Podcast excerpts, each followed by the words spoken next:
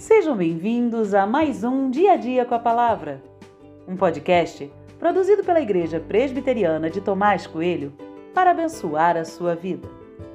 O título de hoje é Propósito Divino e tem por base o texto de 1 Reis 18, 36 e 37, que diz: Quando chegou a hora do sacrifício da tarde, o profeta Elias se aproximou do altar e disse: Ó Senhor, Deus de Abraão, de Isaque e de Israel, que hoje se fique sabendo que tu és Deus em Israel e que eu sou o teu servo e que, segundo a tua palavra, fiz todas estas coisas.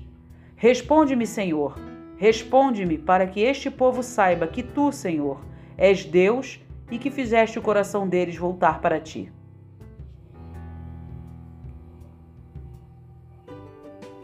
Para que este povo saiba que tu, Senhor, és Deus e fizeste o coração deles voltar para ti.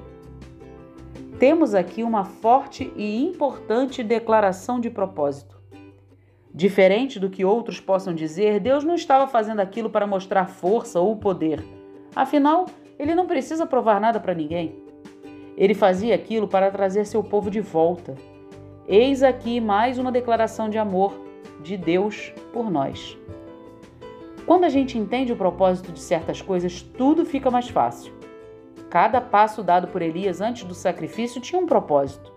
Ele restaurou o altar, colocou as pedras que simbolizavam as tribos de Israel e orou. A partir de sua oração, entendemos que não é Elias que inventa aquilo. Ele apenas segue ordens. Deus quer trazer seu povo de volta. Ele o ama e demonstra isso a todo instante. Diferente de Deus, nem sempre temos propósito no que fazemos. Como você mesmo já deve ter dito, foi sem querer. Eu, pelo menos, já disse essa frase inúmeras vezes. Ou seja, aconteceu sem que eu pensasse nas consequências ou tivesse planejado isso. Mas não é assim com Deus. Sua intencionalidade e seu propósito estão descritos em cada canto do universo. Basta percebermos. E a mensagem é clara: ele nos ama e quer o nosso bem. Ele nos quer a seu lado, como seus amigos.